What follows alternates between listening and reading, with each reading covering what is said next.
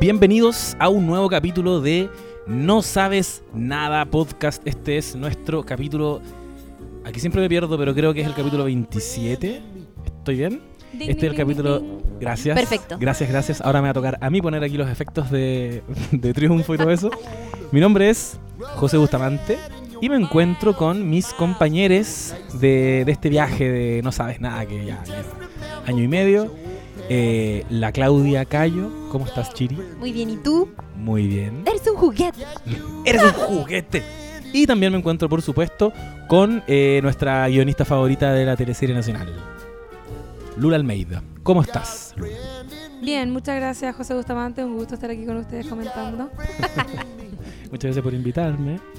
Eh, si te invitamos, Lula, en este capítulo, porque este es un capítulo muy especial, eh, Dilo, dilo, un capítulo para gente joven. un capítulo para gente muy joven, sub-29.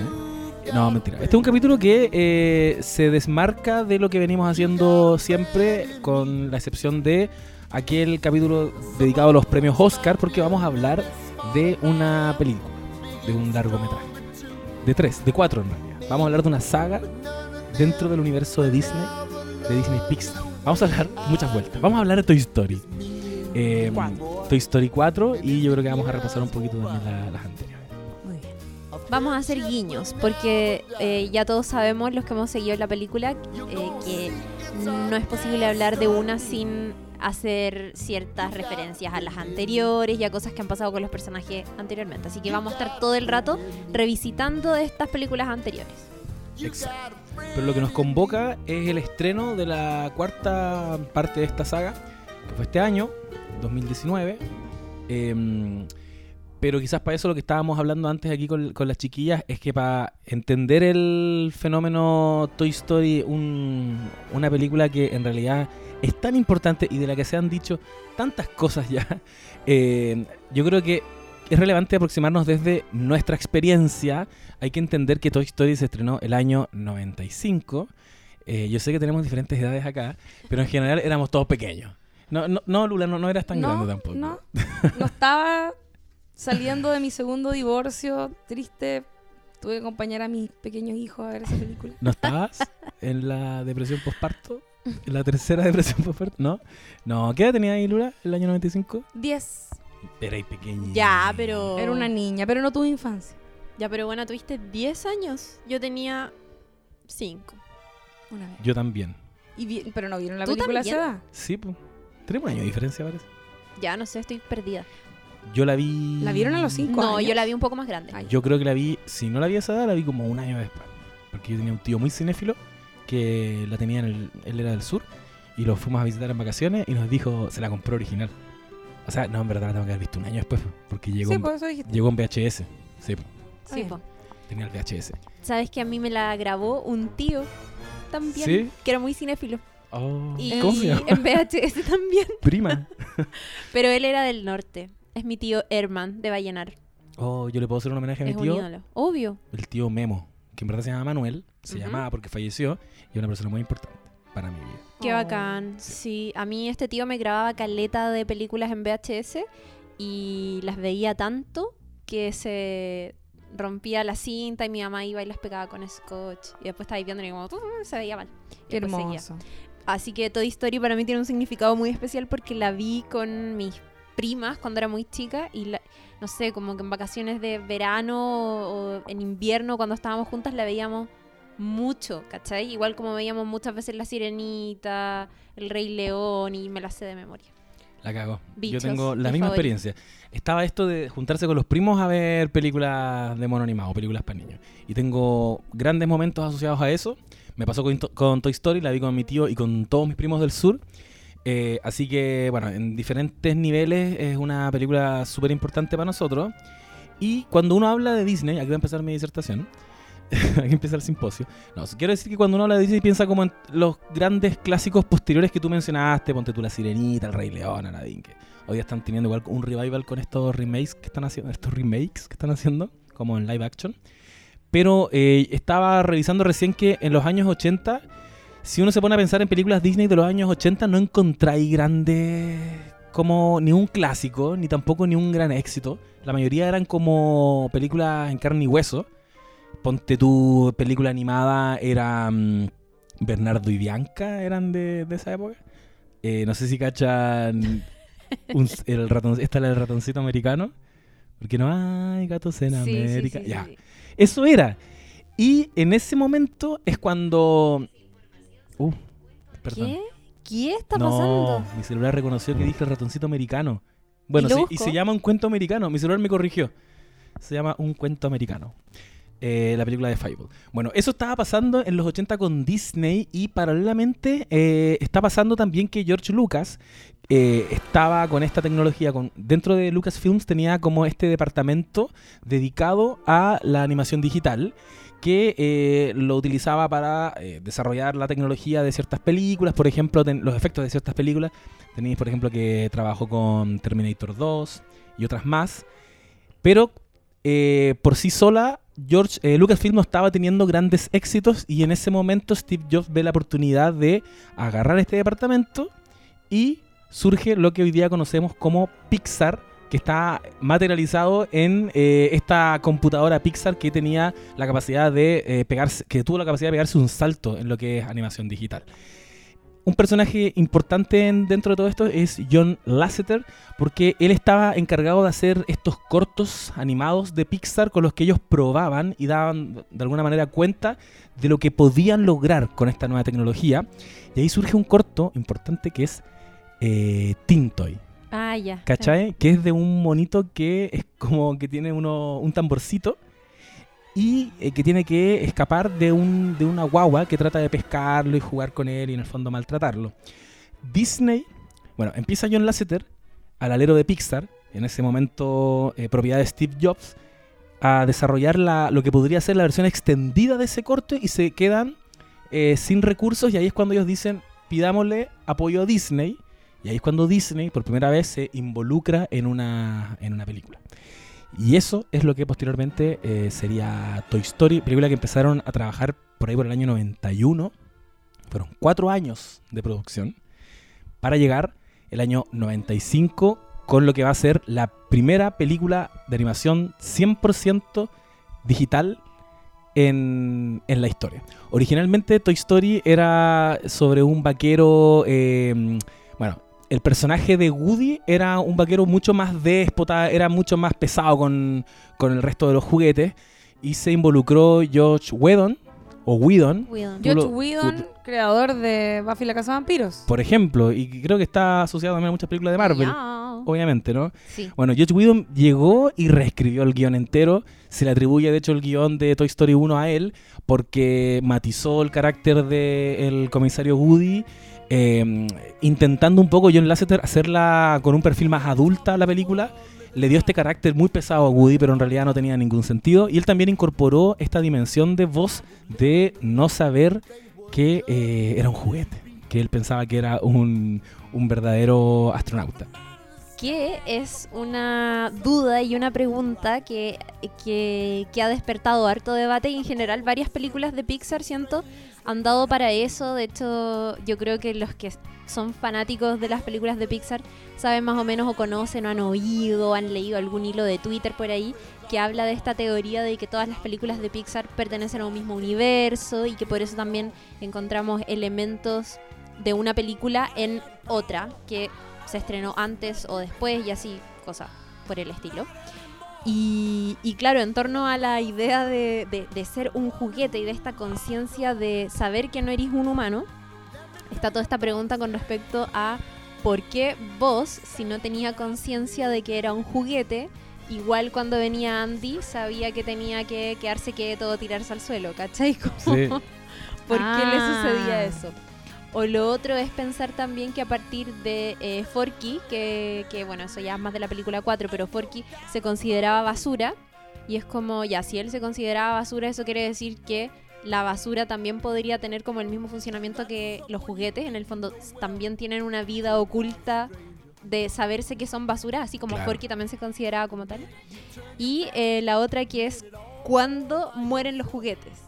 Que, y ya, quizás me puse muy densa al principio de este podcast, pero es como, ¿en qué momento un juguete muere? ¿Muere cuando se quema muere cuando, porque ca- cantidad de veces hemos visto que, no sé, pues los, le sacan los brazos, le hacen caleta de cosas, estoy hablando de Sid, película 1, y los juguetes siguen vivos, aunque están degollados, como que hay una guagua Claro. que solo es la cabeza. Pregunta filosófica con respecto a eso.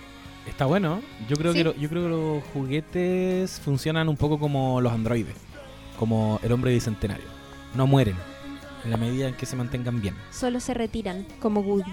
Exacto. Adiós. O como en La muerte le sienta bien, que cuando se caen por la escalera y quedan como un- son como unos maniquís desarmados y siguen vivos igual. Creepy. Eso es lo que pasa en la 1, po. Cuando Sid desarmaba estos juguetes y era como que uno tenía onda solo las piernas y igual caminaba, ¿cachai? Sí. Como- Oh, Ah. verdad. Qué miedo. Sí. Puede ser la mano de un juguete y sigue vivo. Mira, todo lo que tenga que ver con Sid a mí me asustaba, pero ¡Ay, qué gran personaje! sí. Bueno, y Toy Story 1 nos cuenta la historia de em, dos juguetes que tienen que conciliar sus diferencias para poder volver a casa. Esa es básicamente la estructura. Porque aparece, em, eh, bueno, conocemos a, a y toda esta pandilla de juguetes que viven en la pieza de Andy y en la primera escena aparece un juguete nuevo que viene a rivalizar con el otro porque viene a quitarle protagonismo.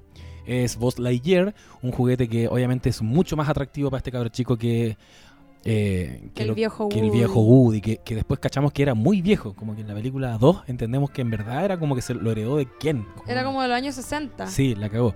En Sí. cambio, Buzz Lightyear, ah, que, que va muy en la lógica de, de la carrera espacial y, y la ciencia ficción, eh, naturalmente lo va a desplazar, un poco aunque sea. Y esto ataca el ego de Woody y en una maniobra en que él trata de que Andy no lo encuentre cuando va a ir de paseo a, una pizzería, sin querer lo empuja por la ventana eh, y los dos terminan acompañando a, a Andy en, en este paseo y perdiéndose muy muy lejos de la casa. Toda la película es el retorno de estos dos personajes a la casa. La película 2 eh, expande el universo de, de Toy Story. La peor. Ah. Yo creo que sí. O sea, no, que- no es mala, pero. O sea, yo no la encontré mala, pero es la que menos me gusta. Sí. Fomeque. Mm, ¿Sabes que yo tampoco encuentro fome? Pero sí creo que evidentemente es la menos... Es que yo creo que la 1 te puede hacer mucho sentido a ti como en tu infancia. Representa un momento Claro. de nuestras vidas. La 3 representa claramente otra etapa de nuestras vidas. Y la 2 es como Disney demostrando que puede seguir sacándole punta a la historia. Y en la 2 tení que... En, ah, que Andy va a irse de...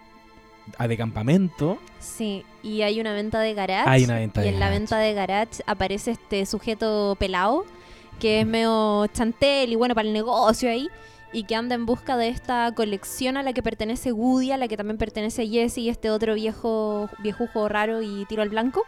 Entonces lo que le falta para completar esta colección, que es una reliquia, es como que podría ir al precio de la historia a vender estos monos, ¿cachai? Como de, de, de los 50 creo que eran, porque además habían tenido una serie de televisión que no había sido muy exitosa, entonces son como medios así de culto. Y lo encuentra en esta venta de garage por accidente. Woody estaba ahí, de hecho, no estoy segura, pero creo que estaba ahí por accidente. Y Sí, la mamá. está tratando de recuperar un juguete que sí querían vender. Perfecto, El, eso era. el pingüino. Ay, ¿verdad que no podía hablar? Wincy. Uy. ya, filo. Y la mamá ve que este sujeto está con el juguete y ahí es cuando nos enteramos por primera vez o se nos da alguna luz de que eh, al parecer Woody llevaba muchos años en la familia porque ella de hecho le dice, esto no está a la venta, la mamá de Andy, esto no está a la venta, es un juguete familiar.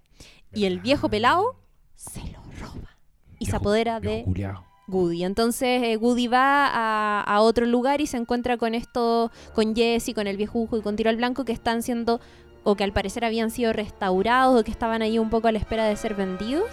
Y eh, es la historia de cómo el resto de los juguetes trata de recuperar a Woody. De recuperarlo. Es, yo creo yo encuentro que es simbólico que cuando él entra al lugar donde tienen el resto de los juguetes que van a venderlos como a un museo en, en Tokio, una cosa así, Sí, hacen como un close-up al cartel que dice no se admiten niños. ¿Cachai? Que tener un niño cerca es como el mayor valor dentro de este universo y por eso que Toy Story quiso seguramente explorar en esta posibilidad. ¿Y qué pasa cuando el juguete lo tiene un adulto?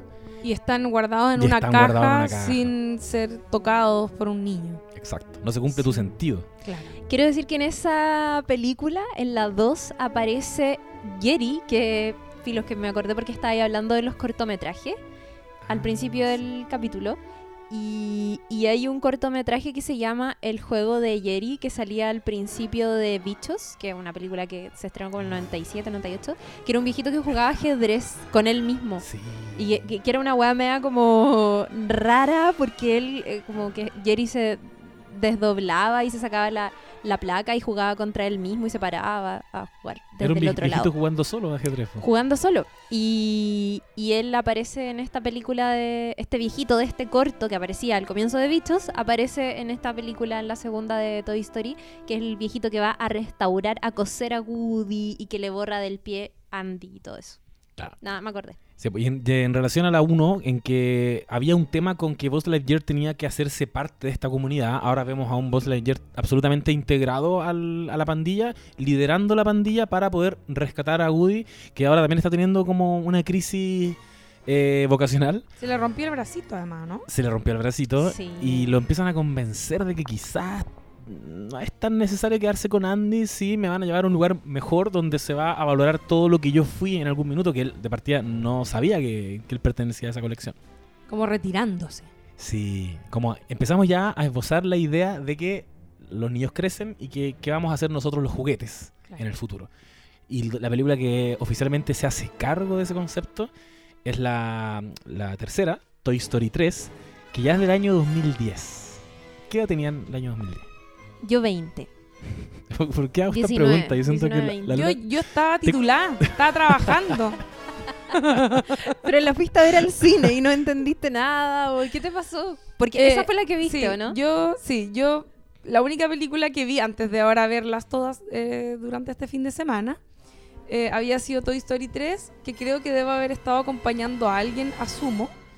Eh, y me pareció una película entretenida, pero no entendía nada, así que ni siquiera la retuve demasiado. Pero, Bueno, pero, igual, a ver, esa película parte igual como con un contexto para pa, pa- pa que te quede claro eh, exactamente de dónde venimos y para dónde vamos con la historia. Así que igual... sí, como lo que, Está lo que está en juego. en Claro. Sí, po, y, y es brígida, porque tú tenías 20, eh, yo también tenía 20, el año 2010, cumplí 20 años. Y esta es la historia de Andy yéndose a la universidad. Es la primera donde Andy ya no es un niño y donde ya oficialmente los juguetes están en una situación demasiado adversa. Ya los tienen metidos en un baúl. Sí. Están suplicando por no irse a la basura. O sea, ya ni siquiera ni hablar de jugar con ellos. Y quedan poquitos. Y quedan pocos. Ahí vemos que se va mm, esta mina, Bu. Bu, Sí, la pastorcita. la pastorcita. no sale en la película. no, no aparece, pero te dicen que eh, ella ya partió. que ella ya partió y sabemos que Woody está un poco afectado por eso. Lo, lo vemos, pero no se nos entrega mayor explicación de, No. de su paradero, de en qué contexto se fue, por qué, no cachamos nada, hasta que vemos la otra. Y se fue también el sketch, no sé cuánto. ¿Cómo se llama?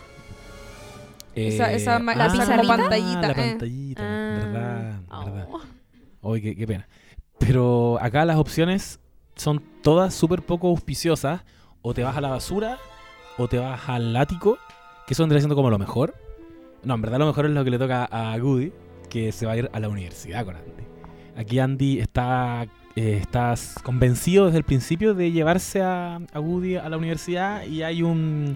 Hay como un- una confusión porque él deja los juguetes, el resto los deja en una bolsa para llevárselos al ático, pero la mamá los agarra y piensa que van para la basura y se los lleva a la basura, pero ellos alcanzan a escaparse de la bolsa y dicen, bueno, es demasiado tierna esta parte, porque Woody observa todo esto desde lejos y los ve como, como van avanzando debajo de un balde y todos juntitos toman la decisión, encabezados por vos, más encabezados por Jesse, igual como que aquí Jesse ya lleva la batuta.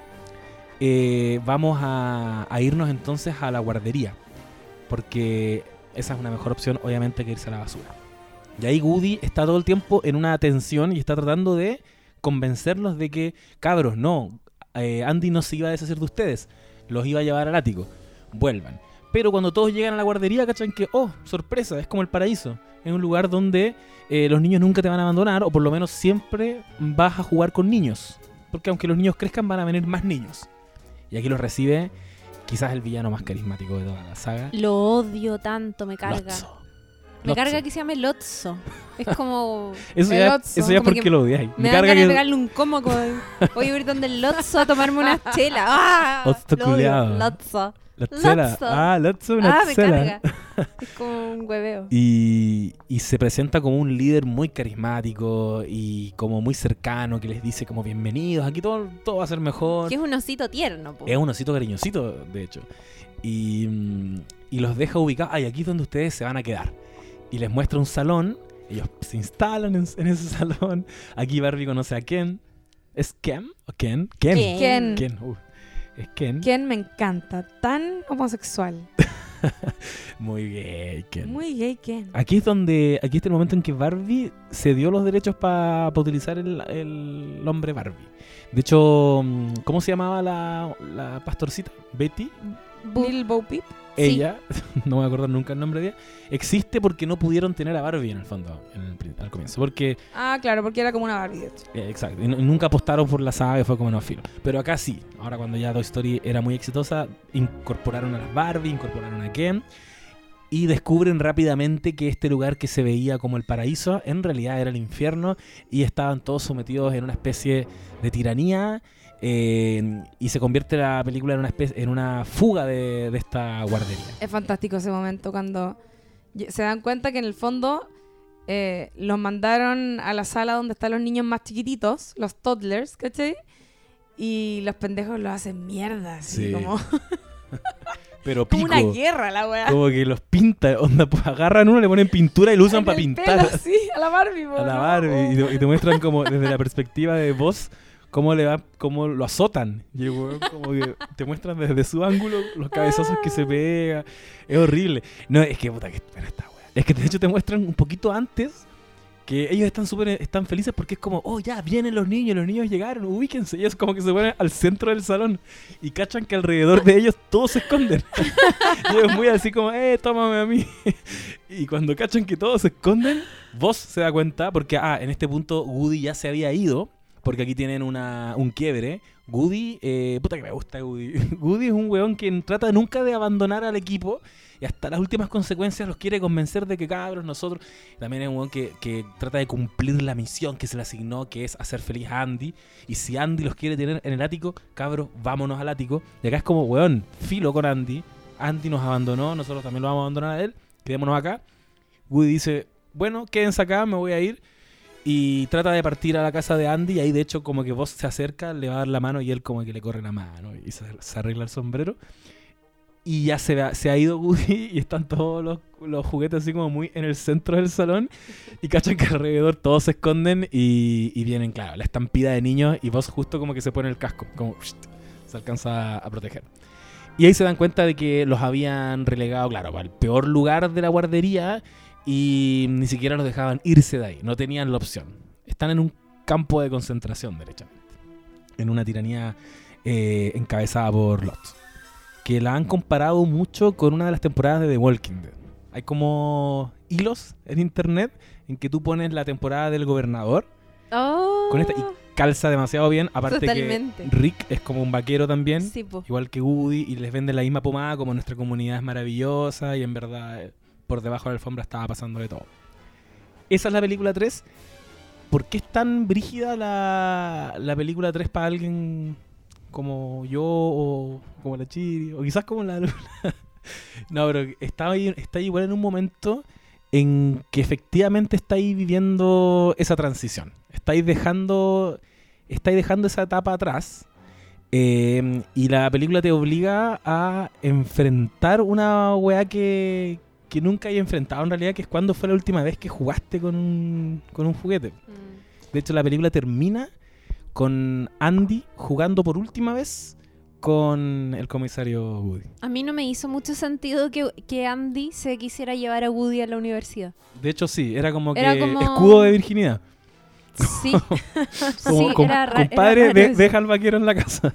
Yo le di muchas vueltas a eso en su momento porque más encima yo también había entrado recién a la U, entonces era como yo no me hubiese traído, no sé, a la Soledad Esperanza, ¿cachai? Que era mi muñeca. ¿Quién era? ¿Quién era Soledad? Era mi muñeca. ¿Cómo era? No sé, era una guagua que le faltaba un ojo. Qué gran nombre. Soledad Esperanza.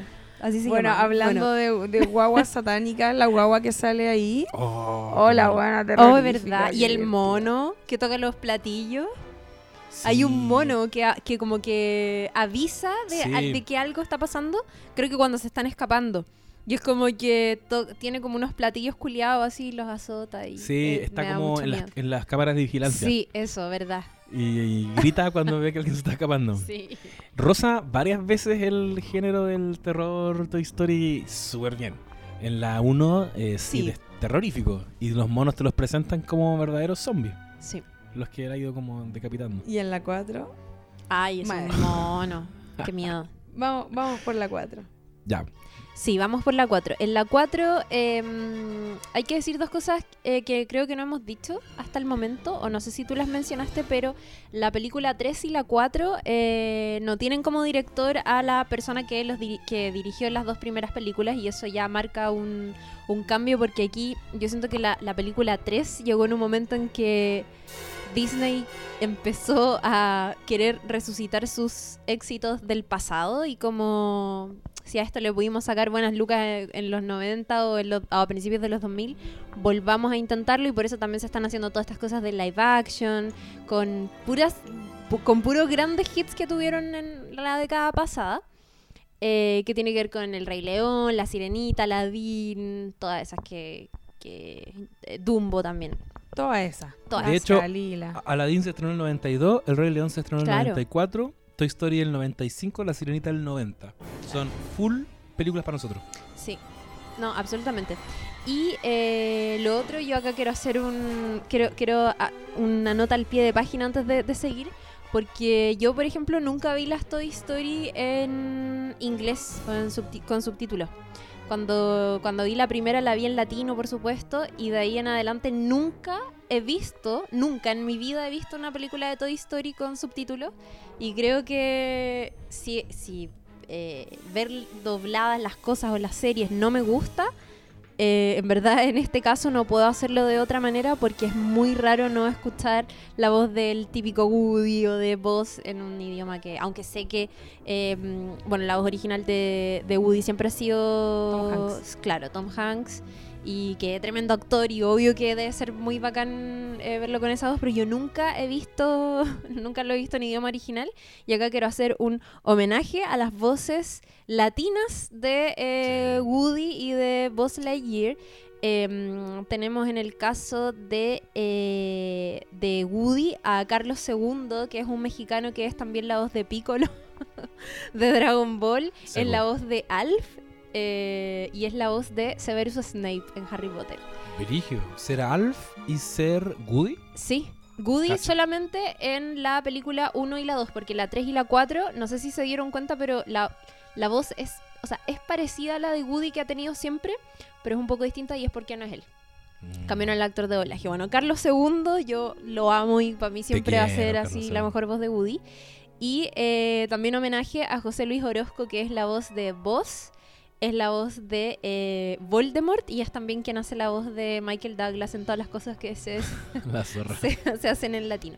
Así que eso, bueno, em, dicho lo anterior, pasamos a la película 4 que se estrenó hace como un mes más o menos, así que ha habido tiempo para que la vayan, eh, para que la hayan visto en el cine o para que ya la hayan consultado. Sé que muchos de nosotros eh, la vimos en compañía de los niños que actualmente tenemos en nuestras vidas. Yo de hecho fui con mi sobrina y, lo puse en Instagram porque cuando fui me pasó una weá muy brigia que la película estaba como comenzando y yo así llorando pal pico solo de pensar que estaba que mi sobrina que nos llevamos por muchos años está viendo los mismos monos que veía yo cuando era chica y es como se emociona con las mismas weá está, está viendo los mismos personajes. Y yo así como llorando así para la caga antes de que empezara la película y la 4 eh, llega en un momento en que ya esta historia que contaba el José, que es los niños crecen y van a seguir creciendo, se van, a, ir a la universidad, se van a convertir en adultos, van a tener hijos y los juguetes están como atrapados en una, en una época todo el tiempo y tienen que empezar a resolver qué hacer con sus vidas. Eh, y lo que, lo que pasa en la 3 es que nos quedamos con que los juguetes de Andy ahora pertenecen a Bonnie, que es una niña, no solamente es una niña, sino que también es mucho más chica que, Andy. Y eh, en este contexto Woody ya no es el líder. Eh, ahora eh, hay una nueva casa, hay nuevos códigos, por lo tanto. en esta nueva casa, el juguete más antiguo de Bonnie, o al menos eso da la impresión, es quien lidera toda la pandilla de juguetes, que es una muñeca. De hecho, Bonnie ya ni siquiera juega mucho con Woody, como que al final de la 3 la vemos que lo, recibe muy contenta y todo, pero no juega mucho con Woody, de hecho eh, le saca la, estrellita de Sheriff y se la pone a, mm, Jesse y no a Woody. Eh, y al principio también la, película nos ofrece una explicación con lo que pasó con eh, Boop, que no sale en la película 3 como decíamos y que eh, lo único que sabíamos a esas alturas era que ella había abandonado la casa de Andy. Recordemos aquí, nota al pie de página de nuevo, que ella no era un juguete de Andy, eh, era un juguete con, de la hermana de Andy. De la guaguita. Claro, de la guagua. Y ahí, eh, cuando ella ya no quiere jugar con, con Boo, porque además era como una muñeca de porcelana que estaba, que venía como con una lámpara. Era, era como que todo esto era un juego, entonces era, filo, ya no queremos... Y las tres ovejitas. Y las tres ovejitas. Entonces nos enteramos de qué pasa con eso y eh, tenemos a Woody en un contexto en el que él siempre ha sido el líder, pero además Goody es de los años 50, entonces está con esta niña, es un juguete de esa década. Y, y claro, y, el tiempo pasa, los códigos ya no son los mismos y él tiene que empezar a entender eh, de manera un poco abrupta y dolorosa que él ya no es el líder que ya su época fue y que hay que dar espacio a las nuevas generaciones de juguetes y de cosas. Y lo que sucede acá es que...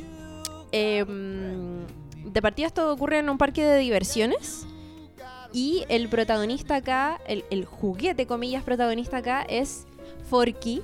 Que, que eso también estuvo re novedoso porque. Qué grande Forky. Eh, Forky es. Es como. Mm, es un, es un cubierto que acá en Chile yo siento que no se usa mucho, pero que los gringos usan caleta, sobre todo los niños chicos, que es esta mezcla de cuchara y tenedor. Claro. Entonces por eso se llama eh, mm, Forky, claro. Claro. ¿Por qué es eh, fork? Porque así se llama. es tenedor. Es tenedor. Claro. Y no se cruza con. Y cuchara es spoon. Spoon. Y, y en verdad ese utensilio se llama. Spork, Ah, Spork. Claro. Ya, y el personaje se llama Forky. Pero esa es la explicación de su nombre. Y, y es esta idea de. El, el, punto de partida de crear a Forky fue que estaban escribiendo el guion de la película y era como eventualmente vamos a necesitar personajes nuevos, juguetes nuevos, ¿quiénes van a hacer estos juguetes? Y salió la idea de eh, que tú cuando le regaláis un juguete, los niños para Navidad siempre piden juguetes muy la zorra y los papás general, independiente de cuántos regalos, regalos le hagan a los niños, siempre tratan de regalarles uno que sea eh, bacán y normalmente esos juguetes son puta... No, un juguete como más elaborado, ¿cachai? Más caro. Y muchas veces a los niños les regalan, no sé, pistas de carrera, astronautas, chiquitines KQ, cosas así. Y después los cabros chicos juegan un rato, pero después igual terminan jugando con tierra, igual terminan jugando con la caja y weas así. Entonces fue como, hagamos, metamos un personaje, un juguete, que no sea un juguete de fábrica, sino que sea un juguete hecho por la imaginación de un niño. Y ese es el punto de partida de Forky. De hecho, eh, el, el, animador que es Claudio, que es Claudio Olivera hizo sus propios Forky tratando de eh, animar este personaje que habían pensado que tenía que estar en esta película. Y, él, mismo contaba cómo se llevaba puta de estos utensilios a la casa para ver cómo tenía que moverse este personaje, o cómo tenía que actuar, o qué voz tenía que tener, o incluso la personalidad que, que le iban a dar. Entonces él decía que eh, se dio cuenta que como era un tenedor era muy rígido y, y tenía que resolver cómo chucha iba a caminar este personaje y, o cómo iba a hablar. Y como era tan tieso, pensó que claramente el personaje se iba a mover tiesamente todo el rato y que eh, su gran ventaja comparativa en relación a los demás tenía que estar en la cara. Entonces se dio cuenta que cuando le pegaba los ojos, el, el circulito de adentro se movía para todas partes. Entonces como que nunca sabía para dónde chucha estaba mirando, bueno, así. Eh, Es maravilloso ese es maravilloso Forky. Y Forky además tiene eh, intentos suicidas, que me pareció un poco aterrador, pero bien. Que es no saber qué eres en el fondo. Soy, me siento basura. Y está esta otra idea de responsabilidad que sí conocen los juguetes como Woody o como Buzz, que es esta niña te eligió y te nombró a ti como un juguete y por lo tanto tú tienes que eh, saber responderle a eso. Y Woody lucha todo el tiempo con que eh, Forky acepte que es un juguete y no quiera tirarse por la ventana o qué sé yo. Pero eh, en esta lucha, Forky se tira de, en, un, en un paseo familiar, un parque de diversiones, Forky se tira de la camioneta y se pierde y ahí Woody tiene que ir a rescatarlo y todo. Quiero, decir que aquí la película igual retoma un concepto de la, original que es convencer a, un- juguete de que es un juguete. La, la premisa es bien parecida con la diferencia de que, de que Forky derechamente es como más terco. Buzz Lightyear es más ignorante y de hecho él, él tiene la revelación de Buzz Lightyear es una de las grandes revelaciones del cine cuando el one se da cuenta viendo un comercial de que no es un juguete. Acá Forky derechamente como que le, le cuesta aceptarlo y sobre lo que tú decías y antes, como especulando si la basura entonces también es consciente de que es basura. A mí me, me gusta que lo que te instalan acá es que en definitiva, en la medida en que esa basura se vuelve significativa para un niño, como que cobra vida. ¿Cachai? Eso es lo que la diferencia de otras basuras. Las otras basuras no son conscientes de que son basura. Pero en el momento en que la niña agarra este tenedor, se hace consciente. Sí. Pero claro, es un basurero. Entonces le cuesta reconocer que no es un pedazo de basura. Es bacán eso igual, eh, porque Forky es como un engendro igual. Sí. Y se nota como que tiene, cuando tiene como horas de vida, es como que no tiene lenguaje. Eh, Acaba de nacer, onda, vemos su nacimiento. y, y es bacán, es bacán torpe eso para que- caminar porque es súper difícil caminar con las extremidades que le dio a la niña. Y, como Y se, le caen los se le caen los brazos. Es bacán eso que decía ahí como de cómo la niña es la que le da vida y, y está bueno eh, pensar eso, ¿caché? Que es como ella al momento en que le pone ojo, le pone bracito y le pone nombre, esta weá cobra vida, es como un Sí. Frankenstein, ¿cachai? Y tiene una weá media Frankenstein. De, De hecho, la- los papás en un minuto le dicen, pero ya, vas a tener otros Forkis. Y le dicen, no, yo quiero mi Forky. ¿Cachai? No es que le vaya a pasar otro, otro tenedor y le vaya a poner de nuevo un pedazo de lana y vaya a tener a Forky de nuevo. No, para el niño, ese es Forky. Yo le di vida a él y lo tengo que re- recuperar. Y de nuevo también se vuelve eh, una historia de volver a casa, de alguna manera. Es Woody eh, atado a un personaje eh, con el que tiene que lidiar y que le cuesta mucho hasta que terminan como de alguna manera unificando eh, sus metas, sus propósitos y dicen ya vamos a volver. Y aquí aparece nuevamente también este concepto que es como tan significativo en toda la saga, que es la misión que tiene un juguete con el niño. Eh, y pareciera que eso como que les da sentido siempre. Es como tú existes para hacer feliz a este niño. Lo interesante acá, y es lo que a mí me encanta de, de la película 4 y la razón por la que yo sí justifico mucho que la hayan hecho, porque también se ha cuestionado un poco en ese sentido como la 3 evidentemente superior. Eh, en muchos niveles, yo creo que cerró perfecto la saga. Podríamos haber prescindido de esta, pero igual encuentro que, en que, que ellos se dieron cuenta, más allá de que querían hacer otra Toy Story, de que igual había algo que contar que es distinto de la 3, que es qué pasa con, con Woody. Porque una cosa es Andy despidiéndose de Woody y de alguna manera todos nosotros, como espectadores de esa generación, despidiéndonos de los juguetes. Eh, ahora lo que hace la película 4 es que nos despide de Toy Story. ¿Cachai? Porque ahora ya no está Woody. Y si no está Woody, no está no existe Toy Story. Y los ¿cachai? libera, libera los juguetes, les da les da como un camino que del que ellos pueden decidir qué hacer con él. Eh, eh, ya bueno, yo voy a contar mi experiencia. Yo no había visto ninguna Toy Story prácticamente, había visto la 3, no- ni me acordaba. Eh, y me las vi todas, ahora me las maratoneé para poder ver la 4 en el cine. Eh, las vi todas en inglés, porque están todas, las tres primeras Toy Story están en Netflix.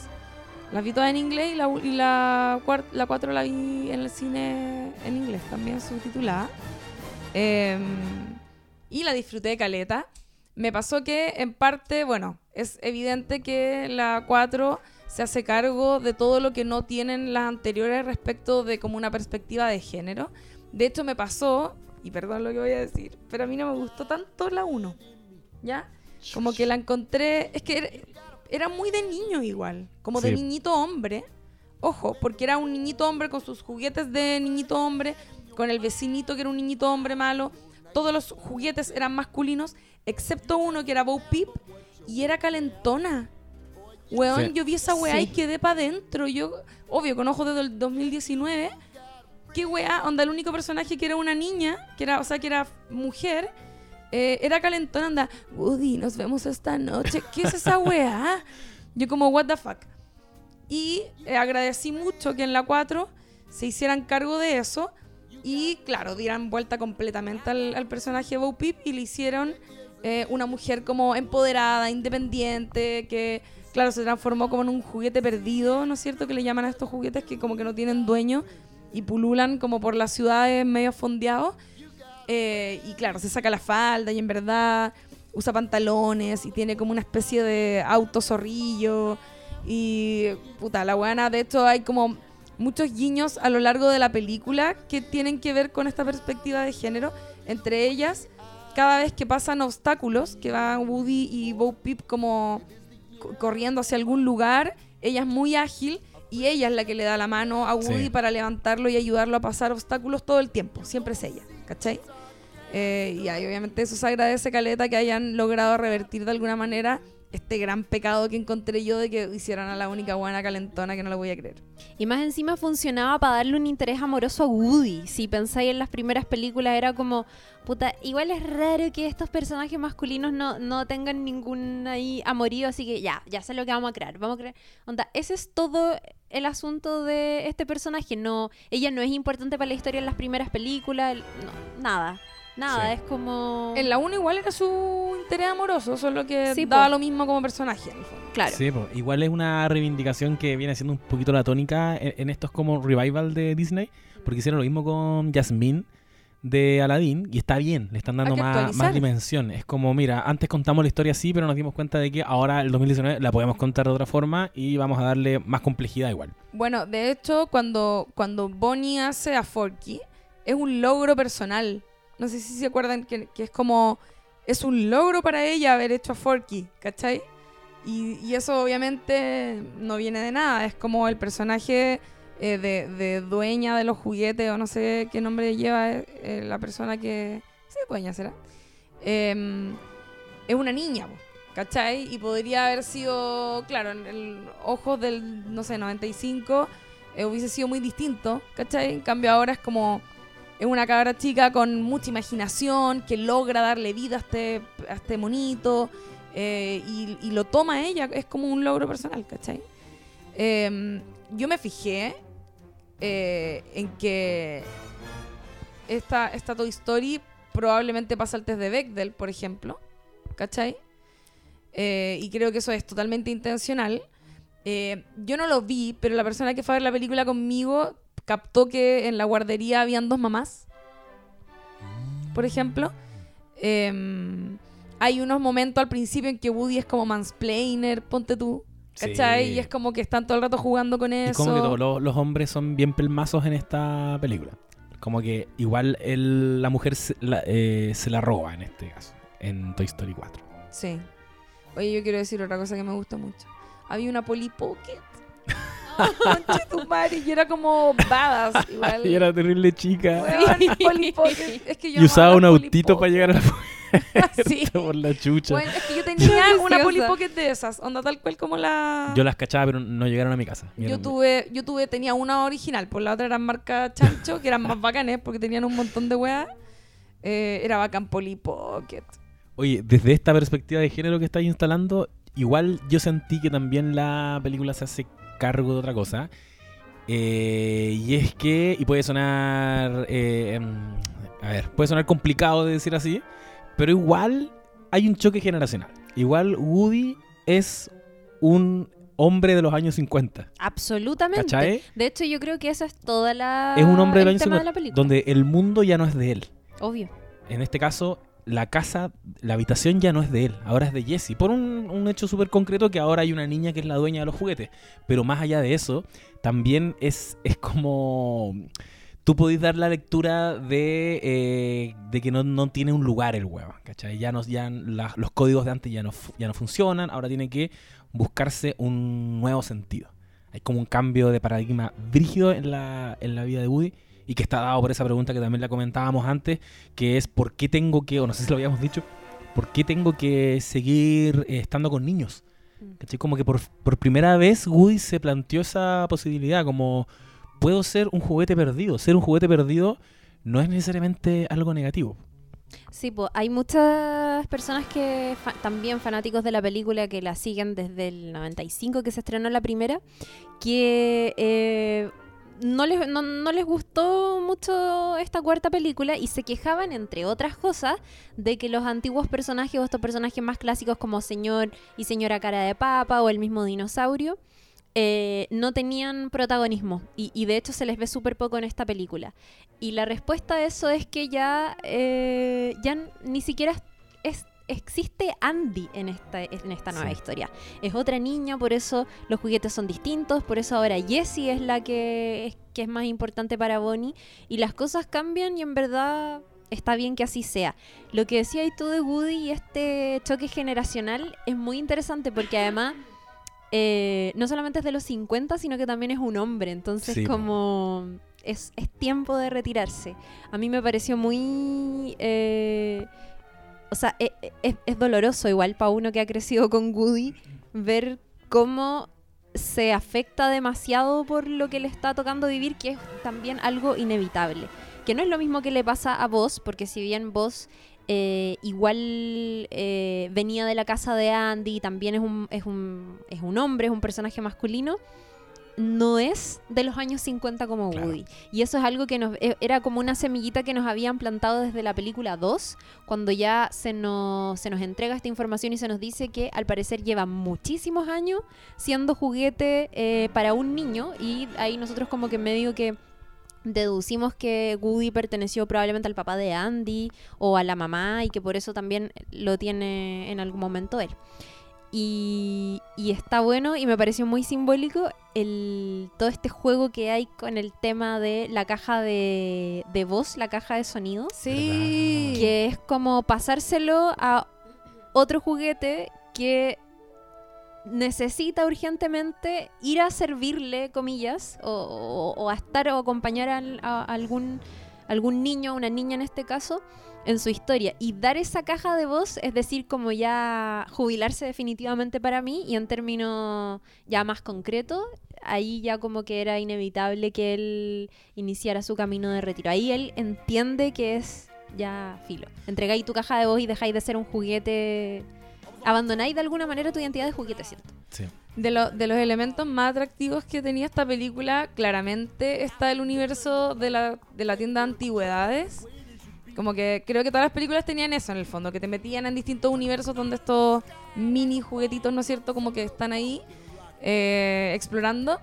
Pero fue, fue, pero así tremendo acierto encuentro, porque eh, hacían este ejercicio de que tiene que ver con lo que estás diciendo tú, que es como meterse en una tienda de antigüedades es, eh, es, ok, hay antigüedades, pero hay juguetes antiguos, ¿cachai? po. y los juguetes antiguos son creepy, po, ¿cachai?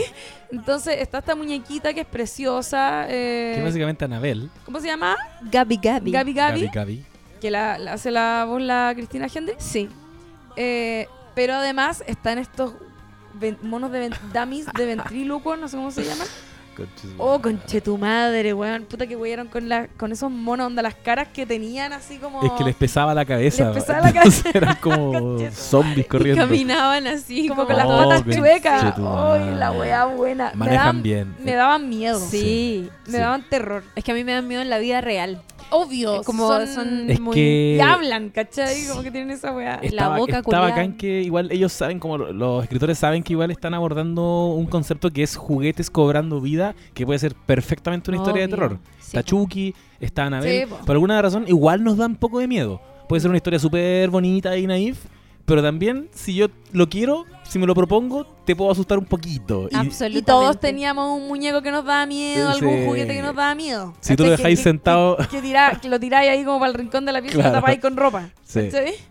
Es verdad. Ahora que mencionaste la tienda de antigüedades, eh, qué, qué bonita y creíble se ve la tienda de antigüedades. Sí. ¿No les pasó Lo- los Sí. espacios de telaraña? es que qué nivel de animación. Eso iba a Es que decir. sí. Yo que no había visto la 1, eh, harto Kuma, la animación de la 1, pues, Uh, ¿cachai? es que- Kumísima. es que- Pero si piensa que fue de las primeras cosas que se Sí. hicieron. Pero esta está así, otro nivel de animación, Sí. po, la weá Sí. perfect, ¿cachai? O sea, tenéis, veis todo el parque de diversiones, los humanos son, porque en la 1 los humanos eran lo más, Uh, penca. Y el perro de la 1. Chu.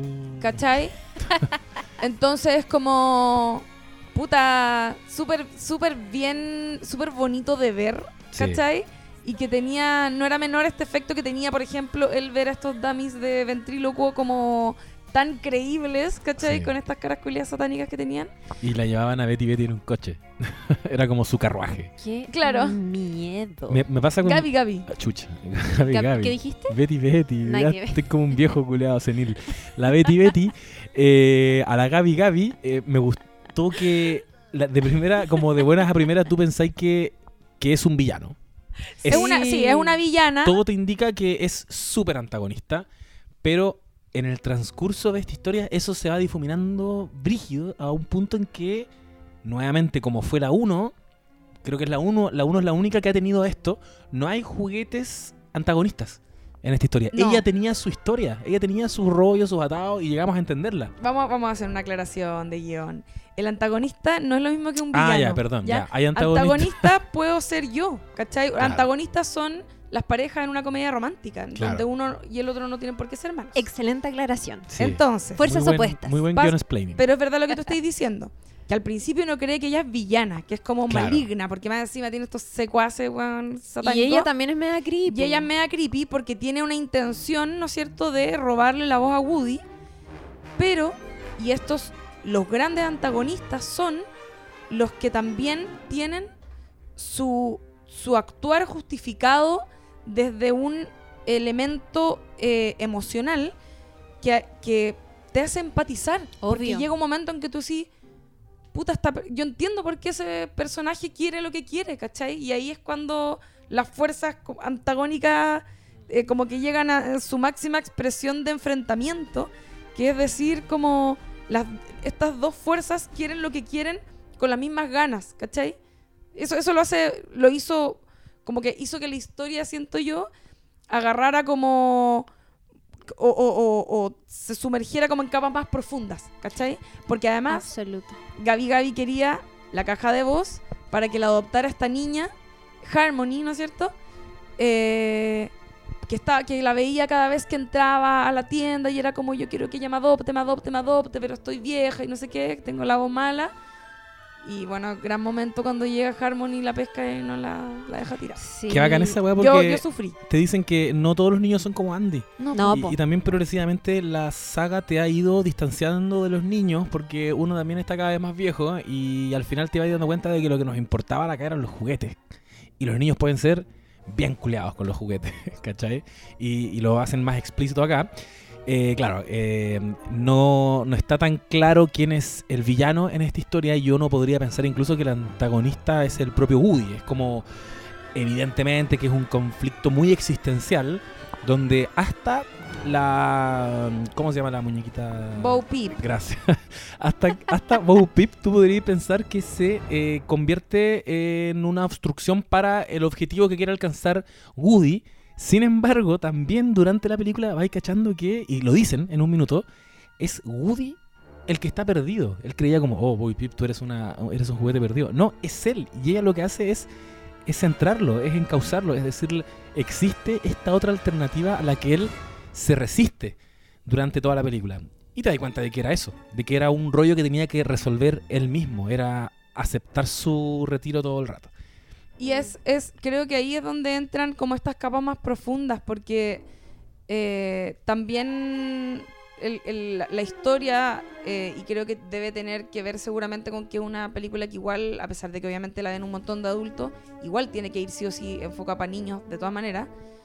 eh, la hace más dinámica el hecho de que vaya cambiando de antagonista. Al principio el antagonista es Forky. Sí. Cuando no tenéis control sobre ese weón que se está tratando todo el rato tirar a la basura, ¿cachai?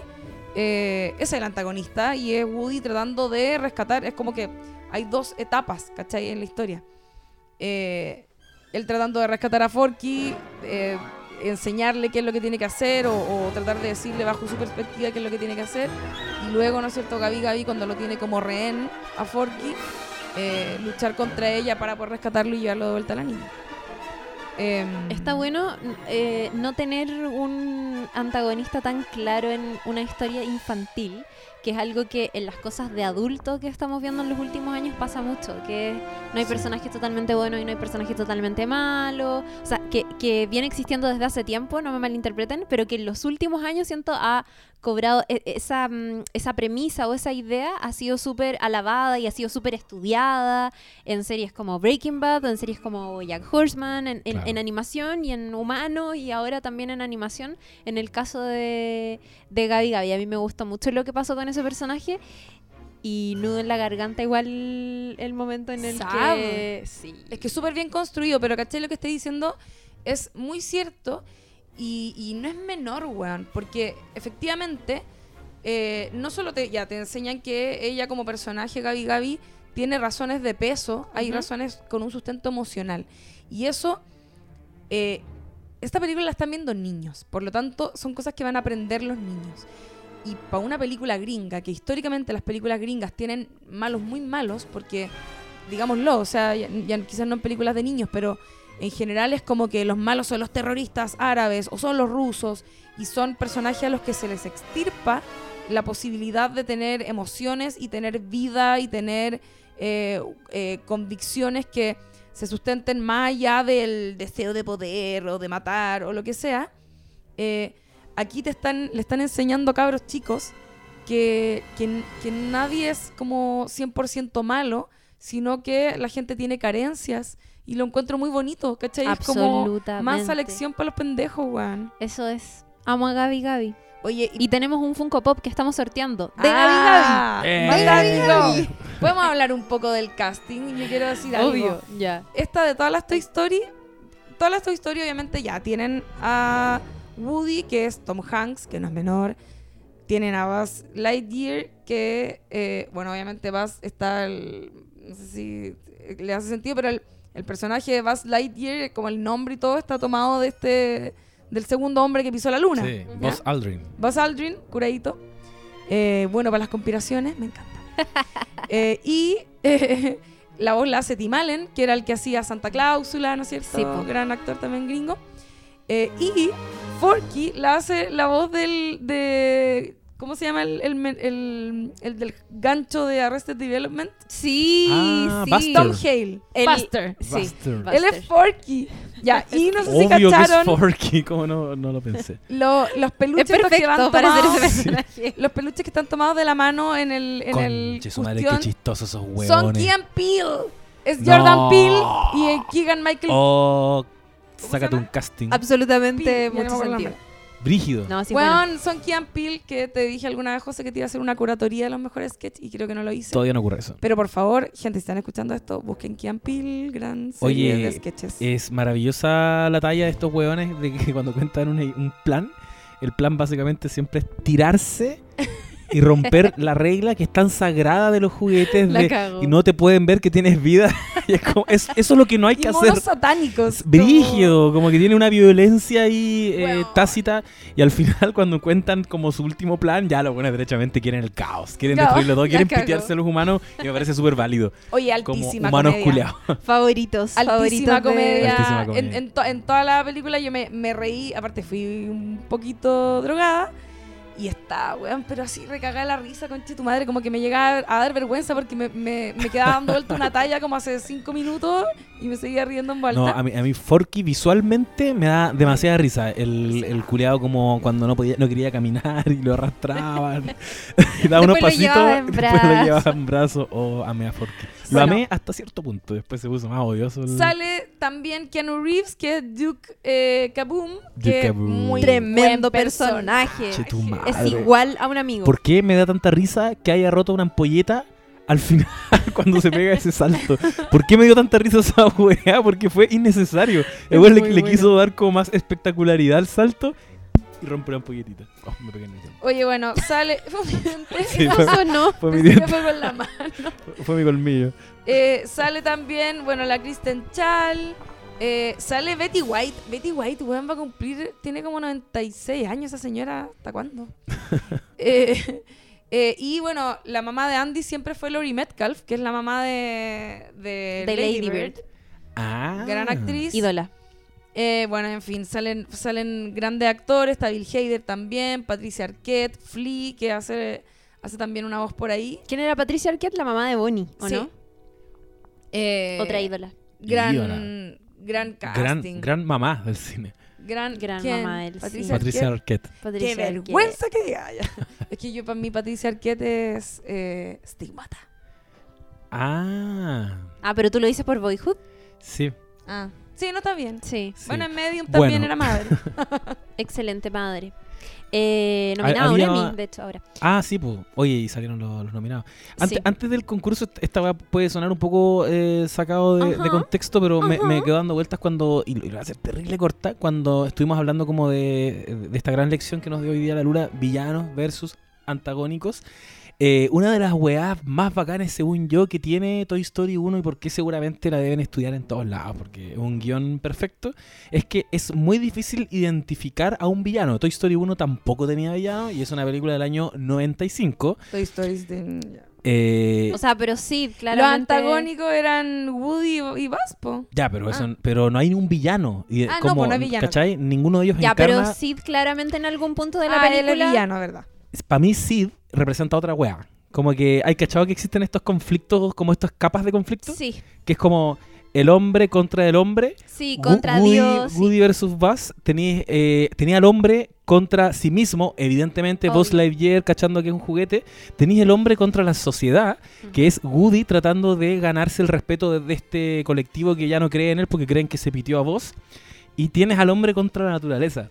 Porque yo hoy día estaba pensando que para mí Sid es la fuerza de la naturaleza. Porque es un niño siendo un niño. A, Ah. a ojos de los juguetes, Sí, el weón no sabe que los juguetes tienen vida. Y de hecho, eh, ¿cómo a se él sí se lo revelan. Andrew, eh, Andrew Se Stanton al final. po. revelan, Después- claro. Y de hecho, ahí deja, deja de hacerles daño. Claro. Pero él les hacía daño siendo inconsciente de que ellos tenían vida. Ajá. Y de hecho, Andrew Stanton y, y John Lasseter lo han defendido caleta porque dicen no era un niño malo, era un niño muy creativo. Sí, po. Nosotros le hacíamos eso a los juguetes. De hecho, yo lo hacía. Sí, po, Yo, uno. yo tiraba los juguetes por la ventana y yo- obviamente si hubiera sabido que tenían conciencia no lo habría hecho. Y le sacáis la cabeza a las muñecas y se las chantáis de nuevo, quedan así sin cuello, les cortáis todo el pelo. Te lo resumo así nomás. Hizo, no sé, no sé hace cuánto tiempo, pero está en su canal de YouTube. El, re- el- te lo resumo así nomás de todo, toda historia hasta la, hasta la 3. Y el buen reivindica caleta a Sid y dice La como, zorra. capaz que el, el pendejo este quería ser ingeniero y onda todo truncado porque unos malditos juguetes lo, le cagaron la cabeza. Y le dijeron como, usaba, vida. usaba tecnicismos brígidos cuando iba a hacer como el despegue. Sí. El buen cachaba. Es verdad, creativo. Lo, lo de ponerle cohetes es un Sí. clásico. O sea, yo- Era malo La- con la hermana chica, sí. sí, porque le quitaba los juguetes a ella. Oye, yo quiero decir que en la, en la Toy Story 4 tiene créditos de escritura Rashida Jones, Sí, pero que abandonó el proyecto. pero me encanta igual. Pero al final casi Rashida que Jones dicen... es una super impulsora de proyectos, la admiro mucho. Como que ponen que es una historia inspirada... Es un guion inspirado en una historia de Rashida. Lo, lo dicen, por lo menos cuando yo lo fui. ¿En los créditos? Sí, salía como Ah, genial. súper explícito. Ella abandonó el proyecto. Pero igual la pusieron en los créditos. Y ahí como polémicas, malos tratos, pero como que nunca ha aclarado mucho. Menos lo va a aclarar ahora que está viviendo el Bueno, duelo de su el, madre. el cancelado John Lasseter también. Y que tiene un hijo. ¿Por qué cancelado? El John Lasseter eh, abandonó Pixar por lo menos durante un tiempo porque lo estaban funando por malos tratos, por eh, eh, todo eso, actitudes indebidas con compañeras de trabajo. Ah, Típico de Hollywood. Se acabó Canceladísimo. Story entonces. John Lasseter.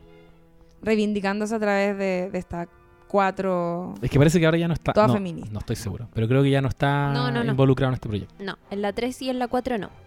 Eh, oye, tenemos un concurso en nuestro Instagram, No Sabes Nada Podcast, lo subimos el otro día y nos llegaron muchísimas respuestas. Eh, por supuesto que las leímos todas, de hecho a medida que iban llegando las íbamos compartiendo en el chat de, de No Sabes Nada.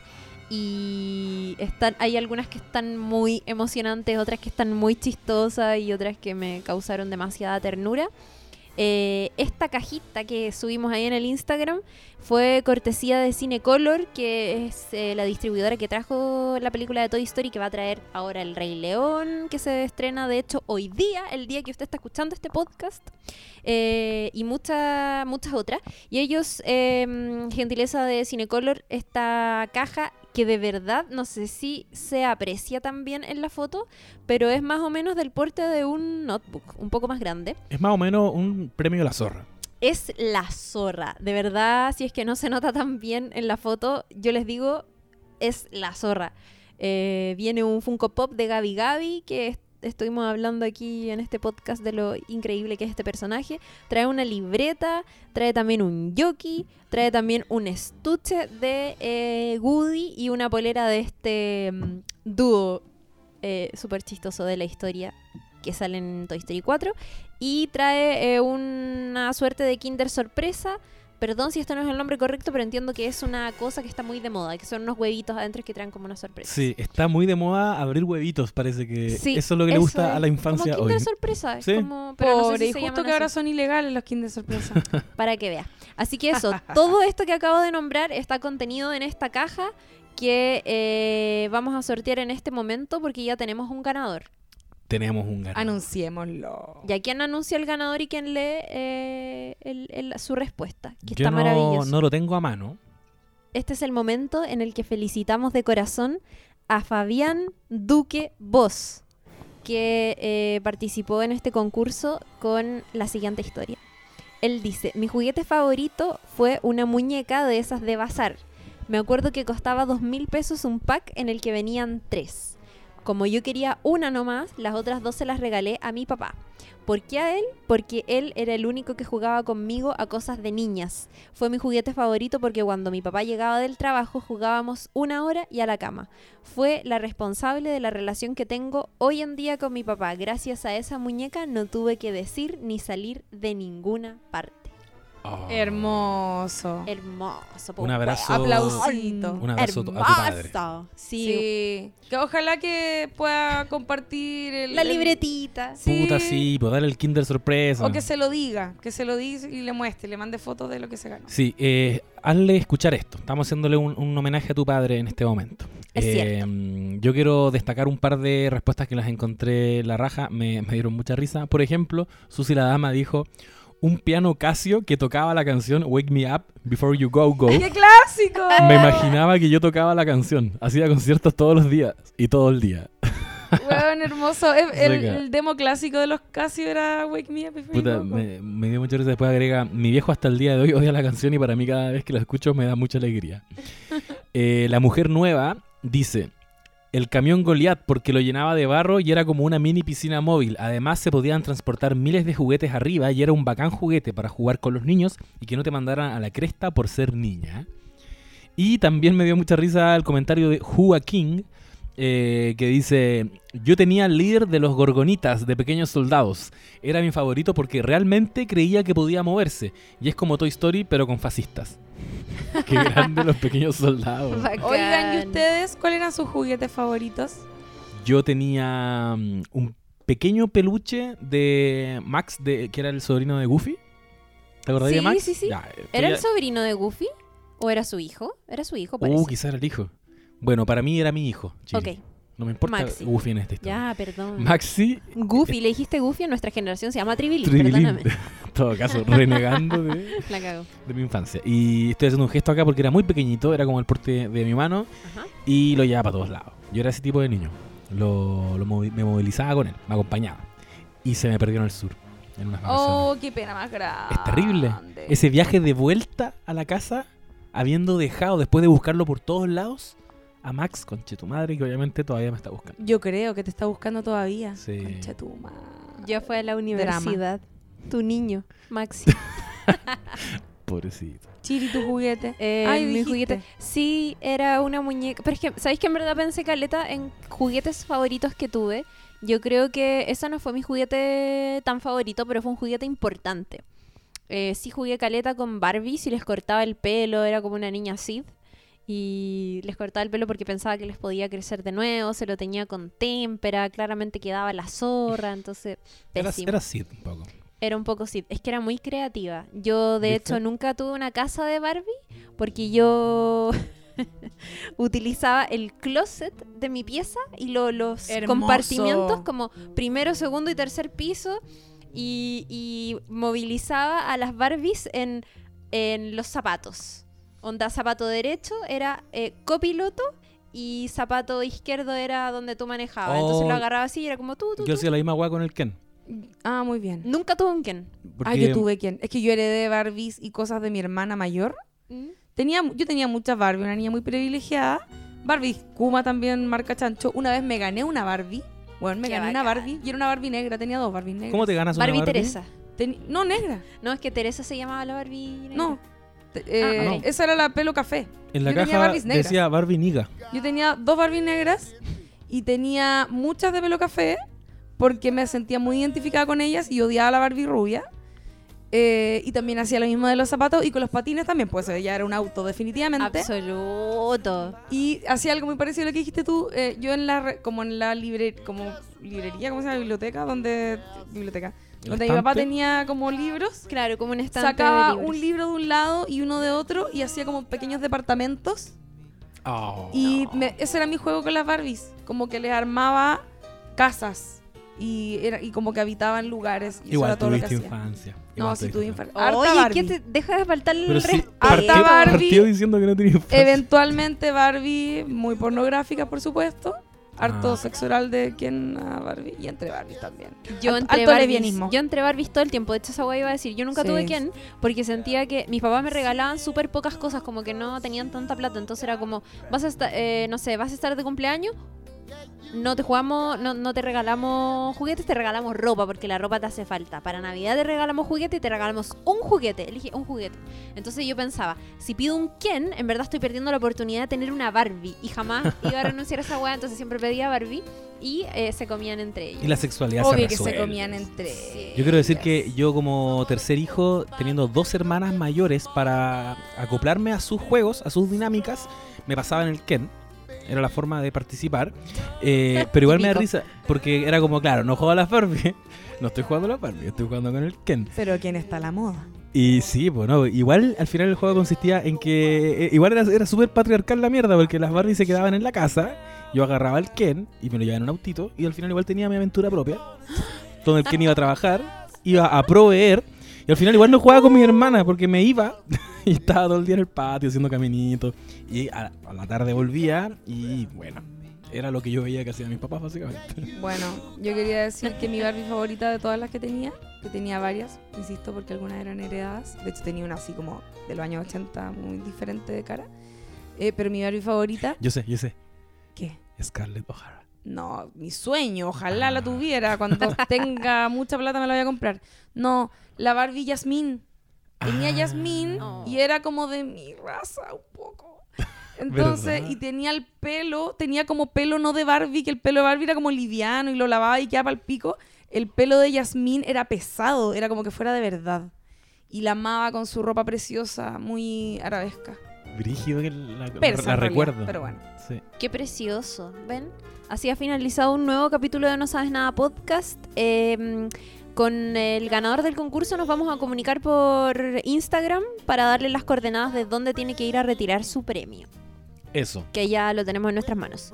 Y em, no eh, olvidar que si es que escucharon este capítulo y les gustó, les gusta este podcast, vayan y recomiéndenlo a eh, un a un amigo, No les a cuesta un nada. pinche. No les cuesta nada. De hecho, el otro día me pasó una wea muy como Wowson in the Wowzoners y yo así como, oh, qué bacán.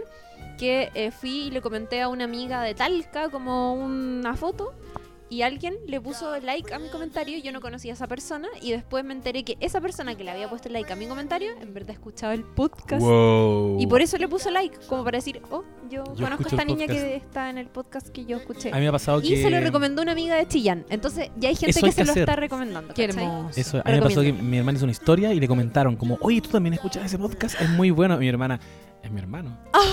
¡Oh, Es mi Dios! ¡Qué emoción! Sí, palpico. Así que eso, para que cada vez seamos una comunidad más grande de eh, NCN. Eso. Así que nada, van a haber próximos capítulos. La otra semana eh, ya está definido, pero lo vamos a anunciar por Instagram porque nos gusta darnos color. Sí. Y tener su- sus likes porque así- Compartan, compartan la wea. En historias. Nosotros siempre vamos a compartir sus historias. En historias compartan eso. Eso, arte historia. Hermoso. Hemos finalizado. Hermoso, hemos finalizado. Un besito y abrazos y nos vemos en el próximo capítulo de No Sabes Nada Podcast.